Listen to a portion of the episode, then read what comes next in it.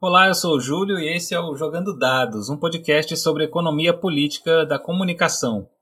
O chefe da folia pelo telefone manda me avisar que com alegria não se questione para se brincar. Ai, ai, ai, é deixar mágoas pra trás, oh, rapaz. Ai,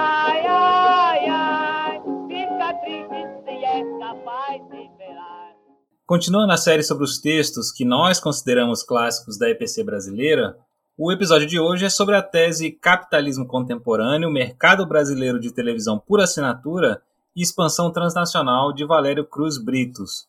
O texto foi defendido em 2001 no programa de pós-graduação em Comunicação e Cultura Contemporâneas da UFBA, Universidade Federal da Bahia, Uh, Britos foi professor da, Uni da Unicinos, Universidade do Vale do Rio Sinos, e criador do grupo de pesquisa CEPOS, Comunicação, Economia Política e Sociedade. É, o Valério faleceu precocemente, faleceu em 2012, deixou uma longa obra própria e de orientandas e orientandos sobre o mercado de televisão no Brasil. Uh, com essa pequena introdução, eu vou saudar aqui os nossos colegas de hoje. Uh, boa noite, William. Boa noite, Júlio. Bom dia, boa tarde, boa noite a todos. É um prazer voltar à bancada do Jogando Dados para discutir esse livro do Valério Britos, é, que nos deixou é, precocemente uma pesquisa extensa e bastante detalhada, né? A gente vai, como a gente vai verificar depois. Então é um prazer estar de volta à bancada. Ah, eu mandei um boa noite para o pessoal saber que hora a gente está gravando o lance, né? A gente trabalha, não tem muito horário. Bem-vindo, Anderson, de novo. Você é sempre presente aqui na bancada. Obrigado, Júlio, William, quem nos escuta. Eu brincava no, no nosso grupo é, de produção que a gente sempre tem notícia ruim, né? Hoje a gente pode dizer que temos, até onde eu sei, não, não tinham outras pessoas ainda, né? Mas temos duas pessoas vacinadas na primeira dose, Júlio e eu. Então, também sofrendo um pouquinho da, é, dos efeitos é, da, da AstraZeneca, tentando ver se a gente vira jacaré, mas pelo menos é, a gente conseguiu a primeira etapa de, de, sobrevivência e a gente espera que outras e muitas outras pessoas também consigam. Né? E aí eu vou aproveitar e, e destacar esse texto, né, até para organizar melhor, pensei agora, é, destacar que a, a, tese é extremamente relevante para os estudos de televisão, enfim, todo o trabalho do CEPOS, é, especialmente né, desta tese de 2001 até 2012, mas também o resultado dela é, acabam trazendo elementos teóricos, conceituais e algumas, alguns aprimoramentos conceituais importantes. É, nós temos, estamos em, em processo de edição de um livro com a obra do Valério, né, só com textos dele, incluindo alguns capítulos, se não me falha a memória, ou pelo menos tópicos da tese, que deve sair ainda este ano, enfim, é essa expectativa que até o, o, segundo semestre saia, é um livro organizado pelo professor César Bolan, enfim, que eu fiz o, o prefácio e, e já dei uma lida no material, e também né, eu escrevi no ano passado com o, o Bolanho um, um artigo na revista Link, em revista sobre a revista Link, né, que é do, do IBICT, sobre a importância de algumas categorias conceituais, algumas delas estão aqui, outras já têm clara, claramente na tese, né? Então, já para adiantar essa parte, para a gente ir direto na tese, então, a gente, inclusive, é, lamentou, nós três, né, que estamos lendo, é, nós lamentamos bastante que ela não tenha virado o livro antes, porque, enfim, além de ser mais fácil para o nosso papel, mas também seria bem interessante para divulgar a produção. Mas é isso, né? Vamos lá. Bom dia, boa tarde, boa noite, boa madrugada para quem nos acompanhar em qualquer horário depois. Pois é, é, entre essas questões aí que envolvem a não publicação em livro depois, né, a, sem entrar, enfim, nas questões que levaram à não publicação, acho que são um bate-papo mais para bastidor, eu queria adiantar para o pessoal que a gente assumiu aqui o, o, o, risco de sermos um pouco editores do texto uh, da tese. Então a gente vai fazer algumas inversões na algumas mudanças de ordem da forma como as discussões aparecem no texto, porque acreditamos, depois da discussão da, da, da produção desse, desses episódios sobre a, a, tese, que eles vão se tornar, vão, que dessa maneira fique um pouco mais uh, fácil de ser compreendida a proposta da tese do, do Valério Britos, né? É, então a gente vai discutir uh, no episódio de hoje a primeira metade da, da, da tese, tá? e fazer e inverter, na verdade, uma pequena inversão, né? Vai inverter o capítulo 2, o capítulo 2 e o capítulo 3 para tentar dar uma, uma sequência mais, mais didática, vamos dizer assim, para a discussão que o Valério apresenta, sem prejuízo do conteúdo de nenhum dos capítulos, só para mexer na ordem. Somos editores uh, desautorizados, mas vamos fazer assim mesmo. Uh, então, o Anderson já situou a importância do trabalho do Valério e a, o que está vindo por aí em relação à publicação, né? O capítulo, a tese ela tá é uma tese bastante é, de bastante fôlego, né? De seis capítulos e quase 500 páginas de, de texto da produção do Valério. Então esses capítulos estão estruturados de, uma, de maneira que nessa primeira parte que a, que a gente discute hoje são as questões uh, que vão balizar a análise feita na segunda parte. Então, ele faz uma boa revisão teórica nesse primeiro capítulo. É importante que, que a gente comece por aí, porque é um capítulo que ele, ele vai dialogar com algumas tendências e, e pensamentos críticos na comunicação, tentando uh, se posicionar e, posi e, fundamentalmente, posicionar a economia política da comunicação brasileira frente a essas perspectivas críticas que aparecem nos estudos em comunicação. Então, ele vai dialogar uh, pegando o estudo da, da Escola de Frankfurt, que inaugura né, o conceito de indústria, de indústria cultural, e vai passar por vários, pelos seus vários continuadores, né, vai, vai pegar lá na Escola de Frankfurt, de Frankfurt o Adorno e o Horkheimer, depois vai passar por Benjamin, vai passar por Habermas, né, e vai fechar esse capítulo com a discussão uh, pelo menos uma, vai passar uma boa parte do capítulo discutindo com os estudos culturais as contribuições mútuas que esses campos uh, podem oferecer um ao outro, naturalmente posicionando a economia política da, da comunicação uh, nesse debate, né? Então essas são, é, do ponto de vista organizativo, né? Essa, esse primeiro capítulo tem esse esse papel, né? De fazer essa, de situar teoricamente a economia política nesse debate, no debate dos estudos críticos em comunicação. Não, a gente não vê uh, divagações em relação a, a, a, outras correntes. Acho que é um trabalho importante nesse sentido, porque é um trabalho mais afirmativo do campo de atuação da economia política, muito mais, muito mais afirmativo do que de confrontamento explícito de, de corrente, de outras correntes funcionalistas ou, ou de outras de outras tendências uh, teóricas. E, e, esse é um dos motivos pelos quais a gente considera esse texto um dos clássicos da um dos textos clássicos importantes de leitura da economia política brasileira, da economia política da comunicação. Tá? É, então, para dar sequência nessa apresentação dessa, desse primeiro capítulo, uh, uma coisa importante, né, eu já pontuei aqui que ele começa discutindo a noção de indústria cultural e ele vai uh, tentando uh, apontar principalmente em relação à discussão da Escola de Frankfurt algumas, algumas limitações, ou pelo menos uma limitação que ele, que ele considera que precisa ser é, confrontada uh, nesses estudos até que ele possa depois pegar outras, outras contribuições que vão vir adiante, sobretudo em relação à noção de cultura colocada em, pelo Adorno e pelo Horkheimer, né? eles pegam a noção da cultura, eles vão partir de uma noção da cultura erudita para confrontar com a noção de, de, uma, de uma produção massificada da, da indústria cultural, e essa oposição vai marcar ah, os estudos da Escola de Frankfurt. Né? Ele vai passar depois, vai pensar depois com, em relação às proposições do, do Walter Benjamin, né? pensando que a, reprodu, a reprodutibilidade técnica, como o Benjamin coloca, né? Tem, tem outras características que não só é a dessa oposição, né? Uma oposição uh, quase que excludente, né? Entre a obra de arte e a sua uh, e a produção em massa de bens culturais, né, e vai adiante uh, pensando depois né, num, num outro aspecto, né, tentando abarcar várias questões nesse primeiro capítulo, pensando do ponto de vista das articulações em termos da economia e da política que são propostas a partir da noção de uh, esfera pública uh, do Habermas. Né?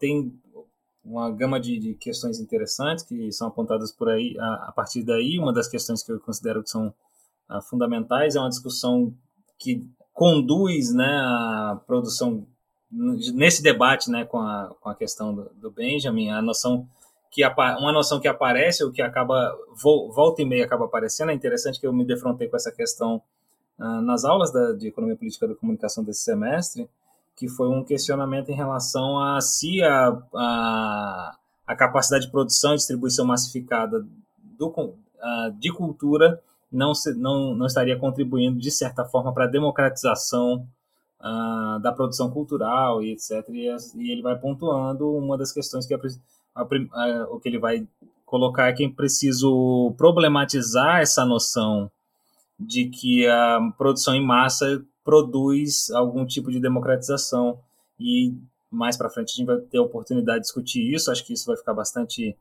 é, esmiuçado, principalmente na segunda parte da, da discussão sobre a tese, né, no segundo episódio.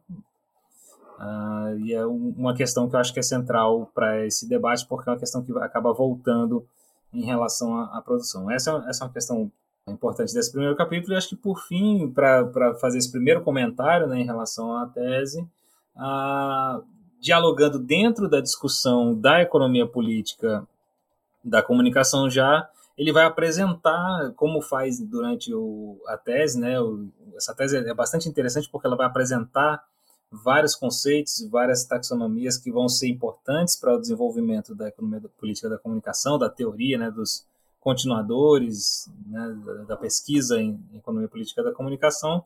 Ele vai apresentar mais um conjunto de funções da indústria cultural, né, ampliando aquele leque de funções que foi discutido nos últimos episódios, quando a gente estava discutindo uh, o livro do César Bolanho, que é o Mercado Brasileiro de Mercado Brasileiro de Televisão, perdão, e de, todo, de toda a, a, a obra de César, que vai estabelecer algumas funções que são a função publicidade e propaganda, a função programa uh, na indústria cultural. O Valério vai ampliar um pouco essa divisão em funções e vai propor, na verdade, seis funções para as indústrias culturais. Tá? Eu vou passar rapidamente por cada uma, não vou esgotar cada uma delas, mas vou dar um, uma pincelada aqui em cada uma delas.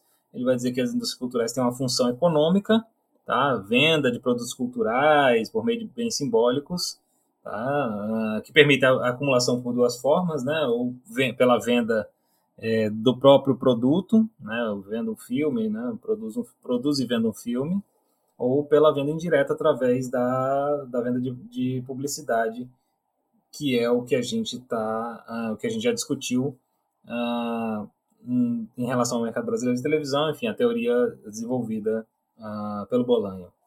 A segunda função, a função concorrencial, que vai proporcionar a diferenciação de produtos, de firmas, segmentos uh, no campo da comunicação. A função produção de sentido, e essa vai acabar sendo uma função que ele considera uh, muito importante, porque pode englobar outras funções, que são, que são as que vêm a seguir. Tá? Então, toda atuação, né, toda atuação junto ao imaginário de construção de sentido é uma das funções das indústrias culturais. Uh, uma função informativa orientadora, ainda não colocada como função ideológica, isso aí ele vai, vai colocar uma função como função à parte, ele vai falar de uma função informativa orientadora para se referir, na verdade, à busca das pessoas pelos meios de comunicação para se localizarem nesse conjunto, no conjunto social, né? o meio pelo qual eu me, me oriento conjunto da sociedade, vamos dizer assim.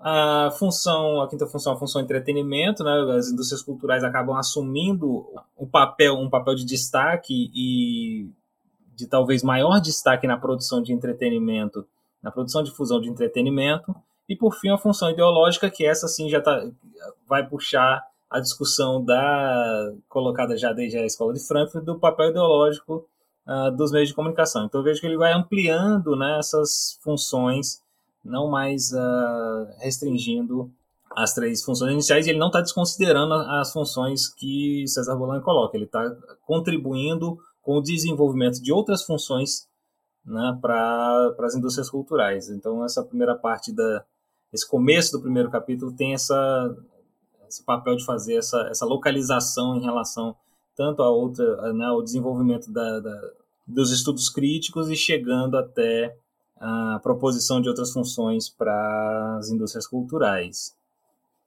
Pensando por essa relação que ele faz aí entre as, as questões é, econômicas culturais e a comunicação, é, no capítulo primeiro, antes dessa definição a respeito das funções a mais que ele traz, é, da indústria cultural, ele faz um, um, debate importante trazendo o pessoal dos estudos culturais também, né? Inclusive a discussão a respeito da hegemonia, né? Ele recupera o Gramsci e alguns autores que trabalham o conceito gramsciano de hegemonia, como Cancrini e também o Jesus Martim Barbeiro, né? Que são a tradição, é, é, é nossa tradição latino-americana dos estudos da comunicação também. Né? Então, isso se articula é, com o que vai ser discutido posteriormente né, em relação ao, às novas funções que a comunicação de massas na indústria cultural é, tem, segundo o Valério. Né? Esse é um ponto importante aí que achei interessante recuperar, né? para tratar posteriormente aí desse é, são as funções que eu achei importante recuperar, né, que, que ele vai inclusive utilizar para tratar nos outros capítulos. Não, isso, né? E, e só para é, também, né, uma das coisas que, que esse capítulo tem de interessante, né, o, o Júlio já apontou do, do que acontece, das dúvidas normalmente, e, e do potencial né, da cultura, essa discussão muito frequente, é, que ele faz também uma discussão interessante sobre aleatoriedade e subsunção, né, apontando é, a dialética despersonalização da obra e repersonalização pela diferenciação midiática. Né?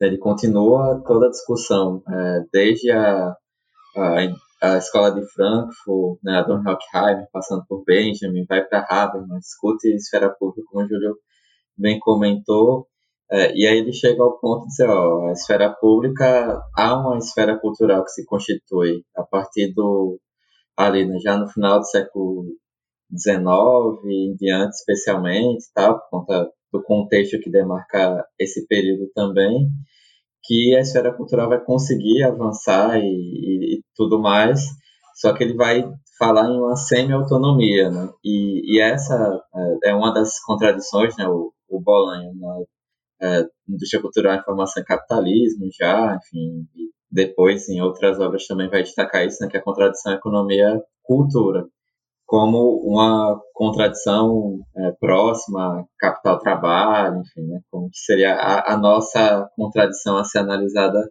é, a partir dos estudos comunicacionais, estudos sobre a cultura e informação.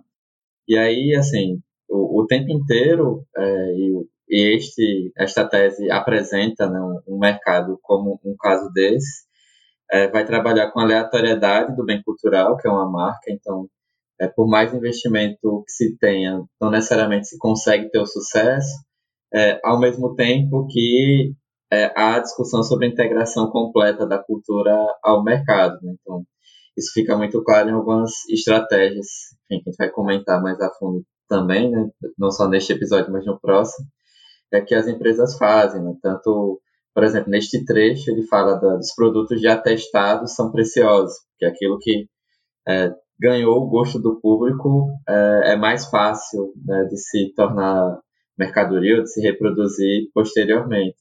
E aí o, o que se tem é, nesse, nesse processo que ele vai comentar como uma subsunção parcial né, do trabalho cultural, que daria uma outra discussão, né, tem toda uma série sobre trabalho gravada no ano passado sobre isso, mas o, o que se tem é, é essa, para variar, né, essa contradição. Então, assim, a, a, cultura, ele fala isso né, durante toda a tese, né, alguns momentos se abrem brechas é, para produções contra-hegemônicas e tudo mais. Porém, assim, tudo isso é feito é, com espaços que o, o capital está ali é, abrindo ou como consequência de um, uma mudança muito grande né, no, no modo de produção capitalista. Então, a cultura tem essa vantagem de, ao mesmo tempo, abrir para novas possibilidades e conseguir, né, numa esfera pública mais ampla do que era a cultura controlada pela igreja, controlada por pessoas com muito recursos, mas vai para um outro nível de controle, né, um outro nível de interesse, né? Por isso que dentre a, as funções que, o, que ele tenta construir, né, como a nova taxonomia a partir do que o, o César, do que o Bolan colocou, né, ele vai dizer, por exemplo, que a função econômica é a base do que ele apresenta na tese, ainda que ele faça toda uma discussão que vai ali em cada uma da, das seis funções, a gente consegue ter essa identificação. Então, é, é bem interessante, enfim, é o, eu diria até que é, é uma prova do diferencial, né? um exemplo do diferencial dos estudos da EPC, é poder tra trazer né, um, um, caso desse de como a, a contradição economia e cultura está ali presente, mas é, nesse caso, né, com um peso das decisões sobre quem comanda né, as coisas, digamos assim, né, quem está no, no processo de comando consegue, é, a partir é, desse, dos processos concorrenciais, das estratégias, também delimitar espaços e, e se apropriar, inclusive, né, do que é produzido e que aparece como inovador. Mas a gente vai comentar alguns casos desses, provavelmente hoje e também no próximo episódio. É, é, justamente. Então acho que é isso, né? Tem bastante coisa que o primeiro capítulo prepara e que a gente vai poder ir retomando. É, eu já queria fazer aqui a, essa. Vamos, vamos tomar aqui nossa liberdade editorial de saltar aqui um pouco para a próxima.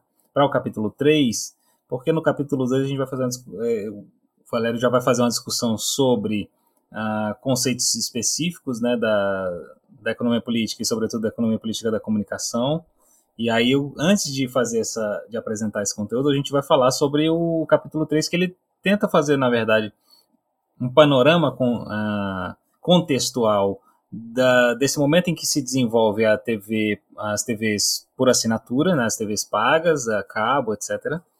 Né, e é uma apresentação diferente, diferente, por exemplo, da que a gente vê em outras obras em relação a ao desenvolvimento da televisão do Brasil, porque a gente não vai, não, ele não vai seguir essa linha de todo o desenvolvimento histórico do meio de comunicação. Então, não é a história da televisão até chegar na televisão ah, por assinatura. Antes é uma discussão, uma discussão contextual de em que estado se encontra o capitalismo nesse, nesses, nessas três últimas décadas né, da, do século XX e que são fundamentais para a gente compreender, então, a, o desenvolvimento de novas tecnologias a, de comunicação e informação e, sobretudo, a, como é que isso vai ser apropriado e utilizado no, né, no contexto da indústria, da indústria cultural desse período. Então, a gente está num período aí que são pelo menos três fatores combinatórios e ele vai abordar os três, né, que são uh, o da ascensão e desenvolvimento da política neoliberal, né, a partir dos anos 70, né, sobretudo uh, comandados pela Inglaterra e pelos Estados Unidos, os processos, o, o, acirramento, né, o aprofundamento dos processos de financiarização da economia, proporcionados inclusive pelo desenvolvimento dessas, dessas tecnologias de informação e comunicação que possibilitam uh, os mercados interagirem economicamente numa velocidade maior e uma expansão maior da, dos mercados ou dos capitais financeiros sobre outras áreas né, da, da, da produção econômica, só para a gente pegar um exemplo que é importante que ele, que ele vai trazer. A televisão, no caso europeu, é uma televisão que ela começa e se mantém majoritariamente pública durante muito tempo, só a partir dos anos 80 já nesse processo de financiarização, política neoliberal, é que a gente vai ter a, a passagem, ou pelo menos a entrada forte de capital privado na, na produção televisiva europeia. E isso vai provocar mudanças também do ponto de vista da sua organização, da sua produção, enfim. Tá? Então, esses, esses três fatores. E, além disso, a reestruturação produtiva uh, que vai começar no, no, na indústria propriamente, né, de, de bens de bens materiais, mas que vai se disseminar com o tempo para toda, toda a economia capitalista, uh, fazendo, pro, produzindo uma passagem daquela produção massificada, homogeneizada, né, estandardizada, um, é um termo também uh, bastante utilizado, né, para uma produção em, ainda em larga escala, mas com a capacidade de personalização e diversificação de produtos que é muito superior à, à da produção fordista, né, característica da, desse período de estado de bem-estar social, né, do pós-guerra, etc. Estado de bem-estar social daqueles poucos países que né, mais desenvolvidos que usufruíram das, de, desse tipo de, de, de, desenvolvimento puxado pelo Estado, né, o papel dos, do Estado nas grandes potências tem nas grandes potências nesse período é bastante peculiar, distinto da, dos países subdesenvolvidos.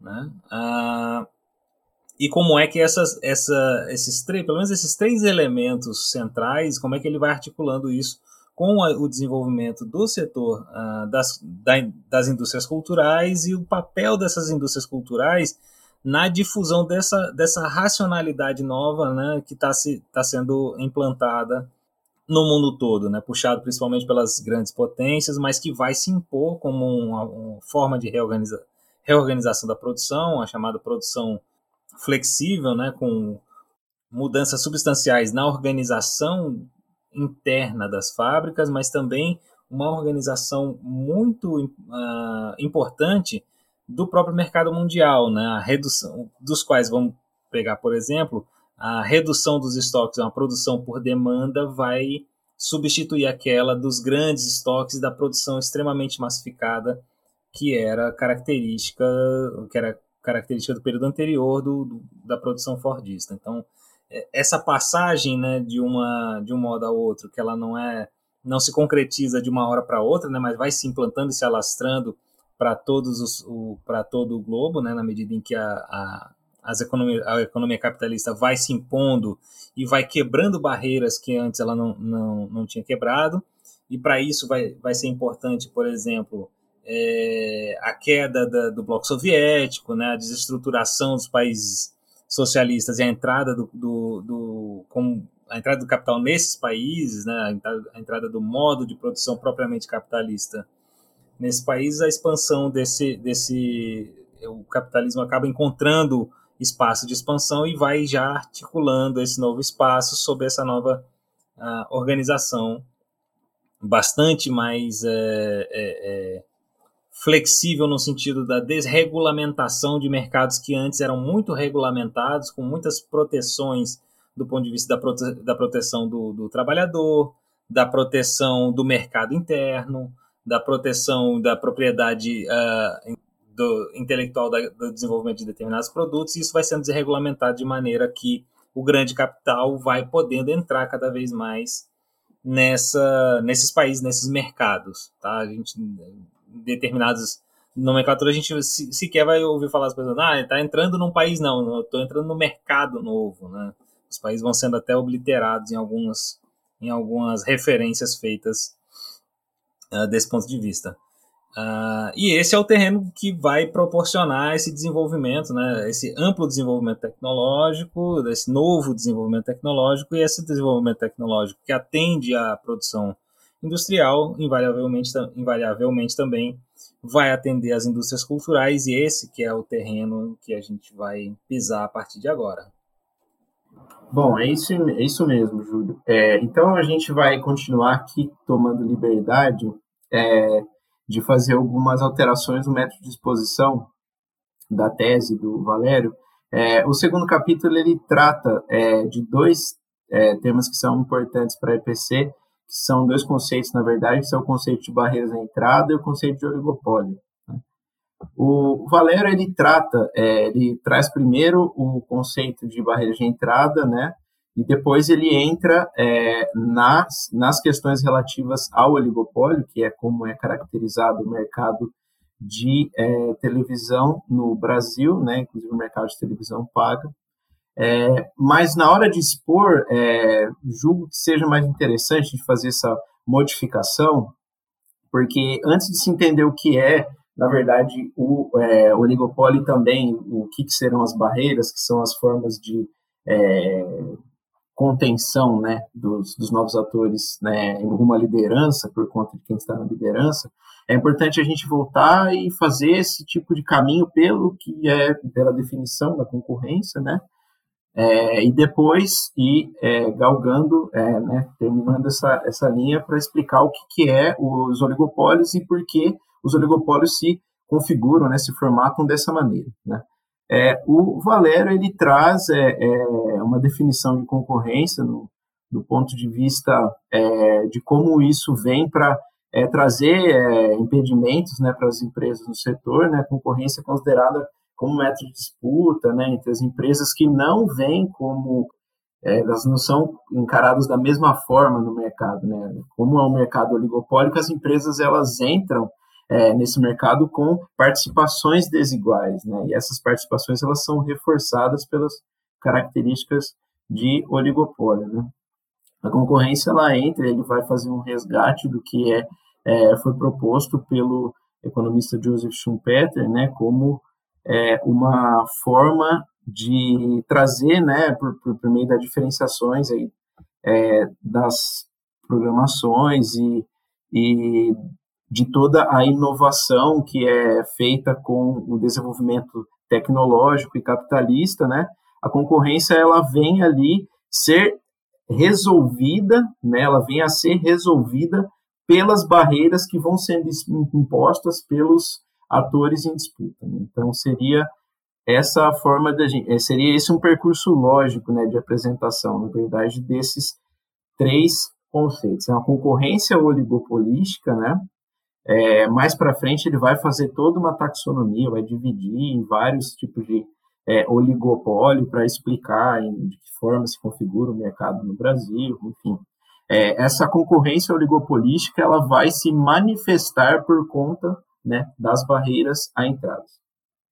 E sob essa ótica do Schumpeter, ele ainda vai considerar né, que essas barreiras elas são uma contrapartida né, necessária do processo de inovação, que vão sendo criadas, né, como o próprio Schumpeter desenvolveu, e vão sendo em seguida destruídas, né, por conta das próprias necessidades de como se formatam né, é, os mercados nesse sentido. É, em relação às, é, aos oligopólios, ele vai trazer a diferenciação, ele se, na verdade, são quatro tipos de eh, estruturação do mercado e um tipo que não é um tipo de mercado é, oligopólico. Né? Então, ele classifica um oligopólio concentrado, né, como oligopólio diferenciado, um oligopólio misto, né, ou diferenciado concentrado, que é uma fusão aí dos dois primeiros, um oligopólio, um oligopólio competitivo, um oligopólio competitivo e o mercado competitivo em si, que não é um mercado considerado um mercado é, oligopolista, vamos dizer. É, a gente não vai tratar aqui especificamente dos tipos de oligopólio. Né? O, o William fez uma boa apresentação geral sobre eles, mas é importante falar do que é, pode ser útil né, para análise dos mercados comunicacionais. Então a gente tem, inclusive, eu lembro que fiz isso na minha dissertação de apresentar essa, essa discussão, porque o professor Alain Escovici, Escovici, enfim, desculpem o francês mal pronunciado, mas ele vai, ele considera que os mercados culturais por si só são diferenciados por conta da característica da mercadoria que é produzida. Então, por conta disso, qualquer mercado que atue com bens culturais seria diferenciado. Né? E qual é a, a diferença? Né? O porquê seria diferenciado? Porque este tipo de oligopólio é caracterizado pelo número restrito de produtores no mercado e sua interdependência, né? a qual pode traduzir-se por um comportamento de cooperação de rivalidade pela diferenciação dos produtos. No entanto, né, em outros trabalhos, e dada a, a característica histórica né, do mercado brasileiro de televisão em particular, o César Bolanho é, tende a, a, considerar que, no caso da TV no Brasil, há uma concentração. É, por quê? Né? E pegando a definição né, do oligopólio concentrado que está na tese do Valério, ele vai dizer que é um mercado caracterizado pela estabilidade do equilíbrio que se estabelece entre as grandes empresas que compõem esse oligopólio e o conjunto das firmas atomizadas, né, as firmas menores. É, e aí ele vai até destacar que, que era, estabilizar, é era uma estabilidade perdão, ameaçada na época é, por conta de uma tendência de desenvolvimento de companhias dirigidas a segmentos específicos da demanda, né, principalmente em relação ao mercado televisivo. E aí se discutiu, eu lembro que eu pensei nisso já na, na dissertação também, é, sobre, sobre, na verdade, essas duas características, né? porque não deixa de ter a necessidade de sempre ter atualização né, em, em termos do, do que o, o mercado produz, né, dessa mercadoria, por conta da característica mesmo né, do, do bem cultural, da aleatoriedade, como eu falei antes, mas ao mesmo tempo, é, mesmo depois né, dessa, dessa mudança em relação à concorrência com outras companhias, que o Valéria chamada a fase da multiplicidade da oferta, né, a partir de 95 e tudo mais, mas há novos processos de concentração, né? Há uma, nesse sentido mesmo da economia heterodoxa, de se buscar é, destruir barreiras para construir outras, né? há, um, há momentos é, de equilíbrio em que grandes empresas vão é, se estruturar para se manter em, em, acordos comuns. E aí o Valério, na tese, vai, inclusive, tratar é, sobre essas características, né? sobre esse processo mais à frente também no, no trabalho. Então, assim, essa é uma coisa que é importante e, e que é importante discutir, ainda que é, talvez seja uma discussão seguindo mais a, a economia do que propriamente a comunicação, enfim, entrando nessa especificidade. Mas outra coisa que eu acho que, que dessa tese é o, o que é mais reproduzido, né, não só por mim, que, a, que estudo futebol a partir de uma dessas categorias, mas é a taxonomia refer, referente às barreiras de mercado sobre a comunicação, né, que era inicialmente aplicado à TV, aberto e fechado, e depois é, seguiu para outros mercados, enfim, não tem é, grandes mudanças quanto a isso, que é considerar o que o, o César Bolanho escrevia no mercado brasileiro de televisão, enfim, é, citando na indústria cultural, informação e capitalismo sobre padrão técnico-estético, a partir da construção do que a gente denominou como padrão Globo de qualidade, mas seguindo também outros modelos, e entender isso como uma barreira de mercado fundamental, né, para esse tipo de produto que necessita de um mínimo de renovação, que necessita do acompanhamento e do gosto do público e tudo mais, né? É, e essa barreira serve como uma interface entre o conceito de barreira de mercado e toda a discussão é, sobre a, a, forma ideológica, né? Toda a discussão sobre o poder simbólico. Então é, é interessante isso, porque é necessário né, nesse, nesse tipo de disputa, nesse tipo de concorrência, ter uma adesão do público e só quando há essa adesão é que vai gerar uma barreira para outras empresas e que vai gerar não só uma barreira, mas também como um modelo para as demais, né? que elas têm que chegar ao ou próximo a esse modelo e tentar copiar e disputar nisso, ou como a gente comentou nos episódios né, sobre o mercado brasileiro de televisão, propor modelos alternativos nas franjas, né, no que sobra desse mercado para atingir outros tipos de público. Né? Ele vai é, destrinchar, dizer que as questões estéticas, impacto, é, questões voltadas à ética, o sucesso econômico ajudam a construir isso, mas que nem toda identidade gerada vai se configurar numa barreira, porque vai depender também da facilidade ou não é, de se constituir, do mesmo jeito, aí trazendo também para a TV fechada que uma programação ou programas isolados é, são usados para atrair a mercadoria a audiência e, consequentemente, podem também, né, ou grandes artistas, configurarem é, como uma barreira nesse sentido da barreira estético-produtiva. Anderson, então pegando rapidamente aqui uh, o gancho antes de você entrar na, na segundo tipo de barreira que o Valério vai desenvolver. Então, falando rapidamente sobre essa questão estético-produtiva, né, isso, é, isso é um, bastante importante e, assim, para ficar bastante palpável né, do que, que a gente está falando. Então, é, a questão da barreira estético-produtiva, ela envolve vários elementos da produção desse conteúdo por parte por exemplo, das TVs, em particular, o que a gente está tratando, né?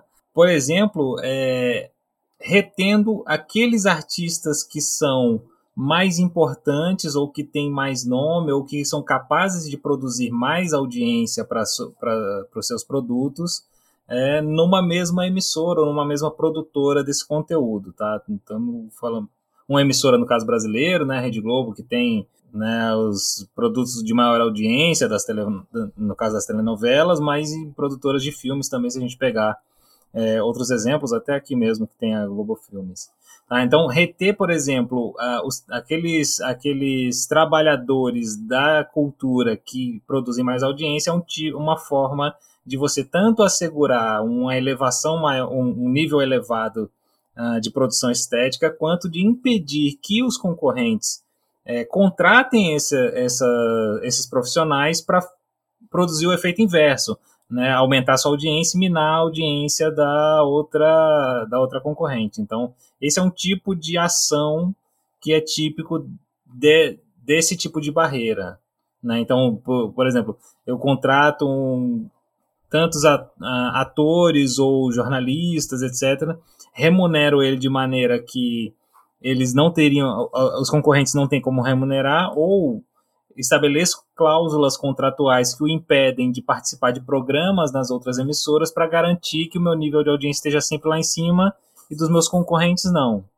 Então, esse é um tipo de, de, de ação bastante comum, né? a gente verifica com facilidade no, no mercado brasileiro de televisão.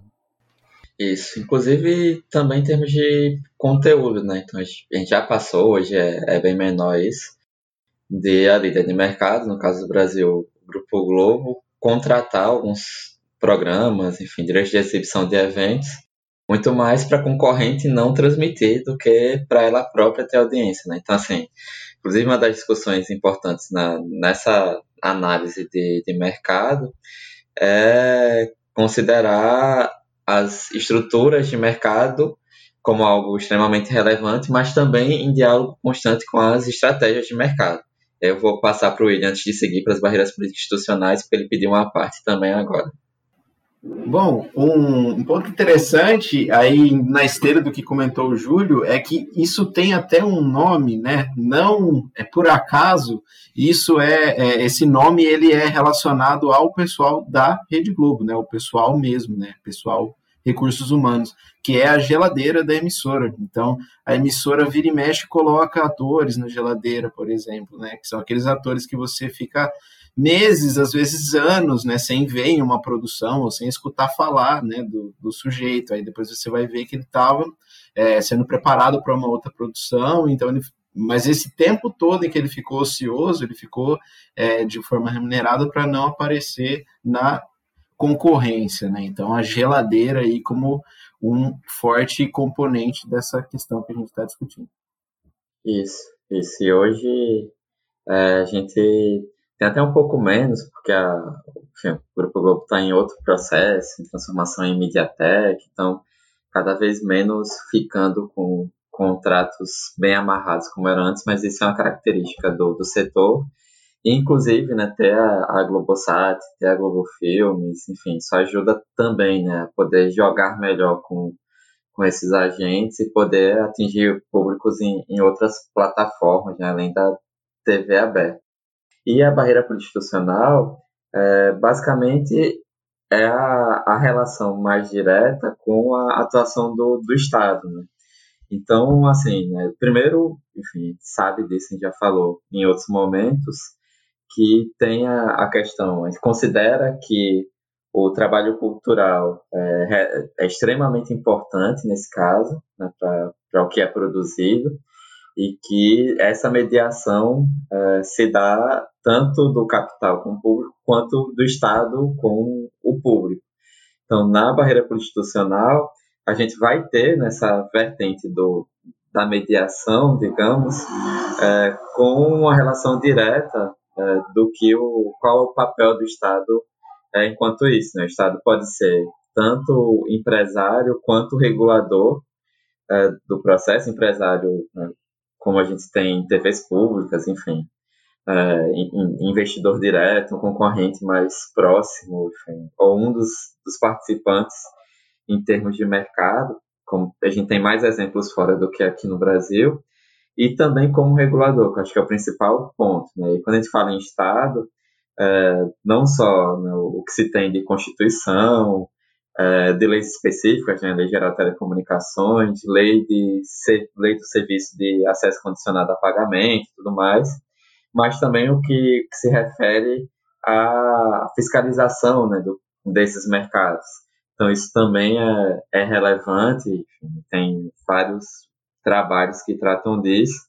E o, e o que eu acho interessante, inclusive, sobre isso, que eu estou tentando ler e reler para levar, inclusive, para a tese, uma discussão específica, é sobre as diferenças entre regulação, desregulamentação, re-regulamentação e neorregulamentação, que ele apresenta aqui, considerando que a regulação é, seria algo mais amplo, né? que a, a gestão de um sistema que por si só é complexo, pegando algumas outras questões quanto a isso também, né? o próprio fato da tecnologia, especialmente né, no, no atual, no século XXI, tratar muito mais, é, começar a ser aplicada, começar a existir depois é que tem regulação, a prova disso é toda a discussão que a gente tem atualmente sobre o streaming, entre outras coisas também. Né? Então, assim, porque normalmente o diploma legal vem depois e o Estado precisa é, ter algum tipo de atuação é, quanto a isso. Né? Então, tem que tem essas questões que são importantes e aí até algo que é interessante pensar né, da, da regulação é, considerar também isso, enquanto a, a regulamentação é, ser, ser algo mais determinado, uh, que, ou que determina mais, aliás, as decisões políticas. Então, ser mais casos concretos ou o que se tem, é, considerando concessões, considerando o que se tem de, de leis já existentes sobre isso ou de outras determinações sobre, sobre algum assunto. E aí, isso, quando a gente fala em Estado, não é só o, o governo federal, mas também né, tem Conselho Administrativo de defesa econômica, né? tem um cara ligado ao Ministério da Fazenda, que, cujas uh, decisões podem atuar em diferentes mercados, na comunicação também.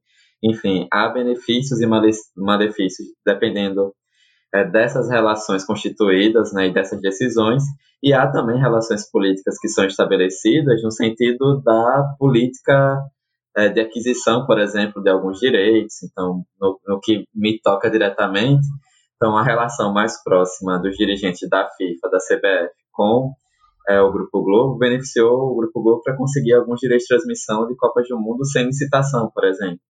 É, algumas relações com dirigentes de clube beneficiou, especialmente é, de 2011 até determinado momento, 2016, o Grupo Globo para ter os direitos de transmissão da, dos clubes do Campeonato Brasileiro da Série A.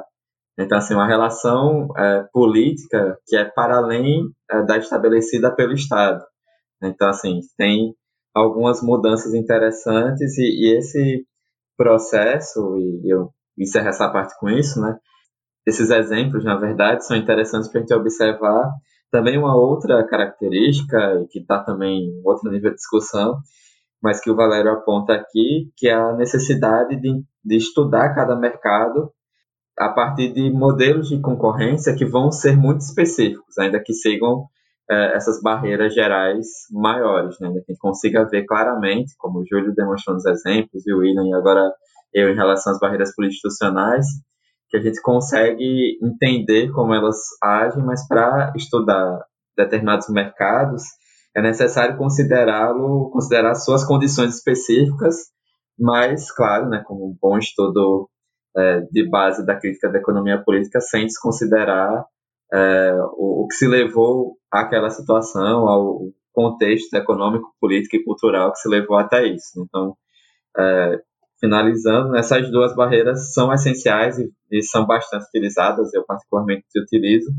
porque consegue trazer o, o, o conceito de mediação né, do César Bolanho, né, que para nós é extremamente relevante para uma questão mais visível em torno do mercado e fazendo, no caso das barreiras institucionais, uma relação direta com a, a, questão do poder simbólico, que é algo que às vezes a EPC é bastante criticada, né? Fica, ficaria muito no econômico e não traria essa relação é, para a adesão do público, para a apropriação, para a transformação do público em relação aos conteúdos culturais.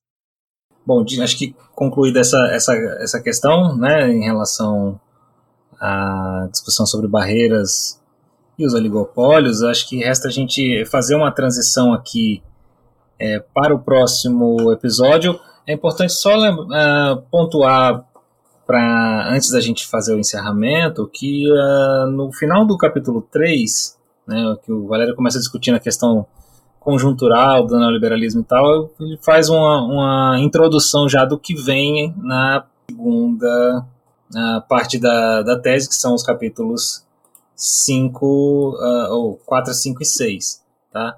Uh, o que, que vai.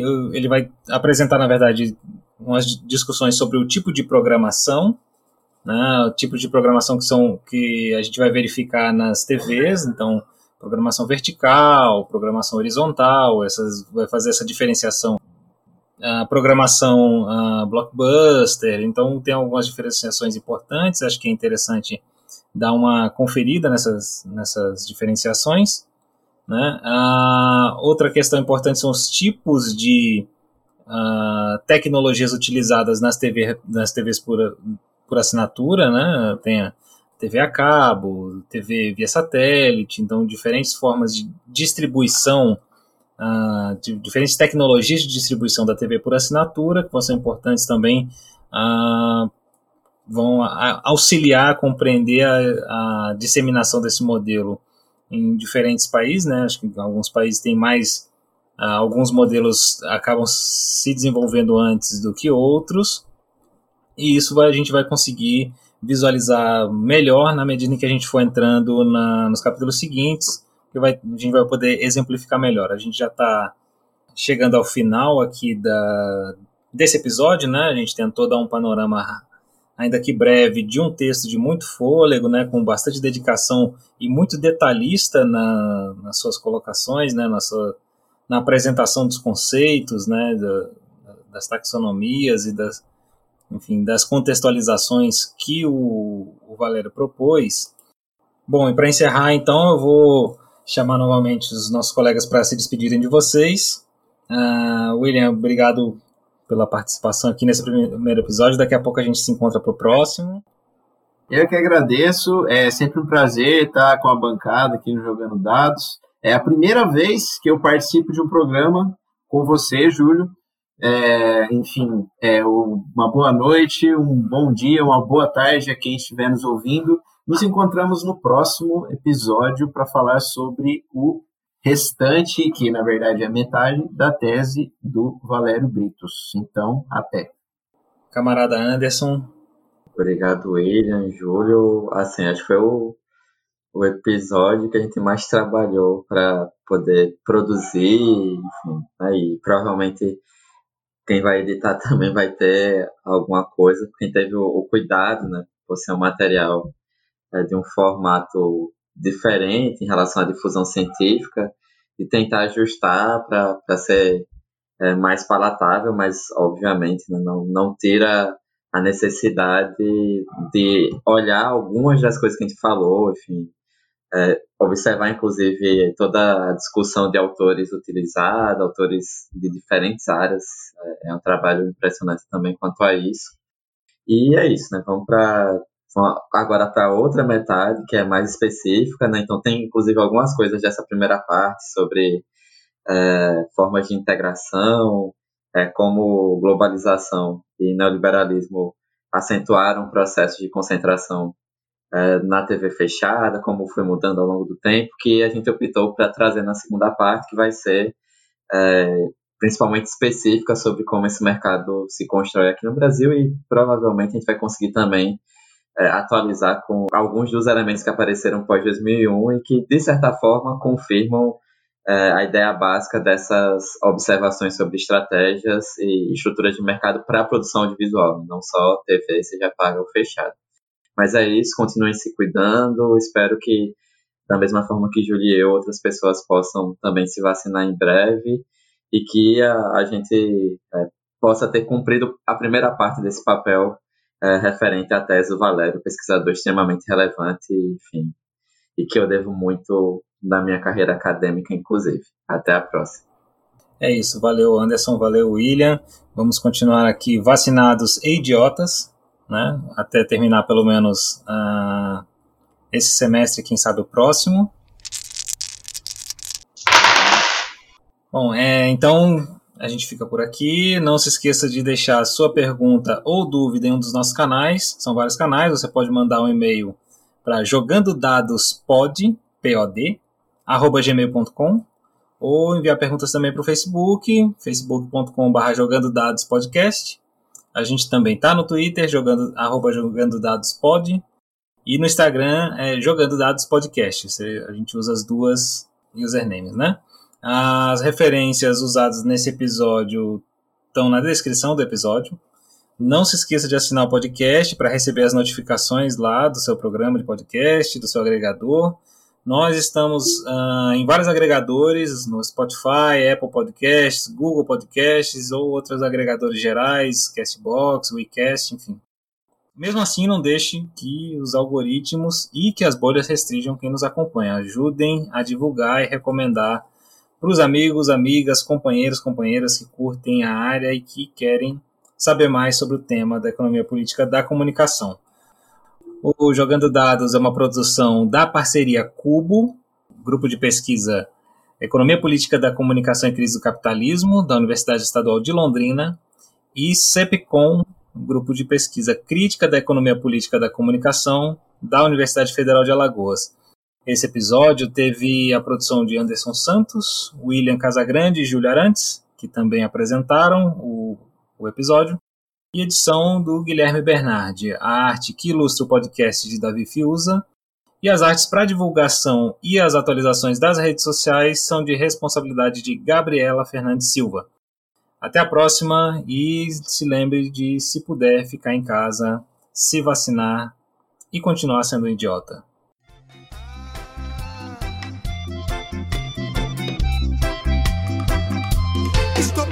na rede, que nem peixe pescado. É zap, zap, é like, é Instagram, é tudo muito bem bolado.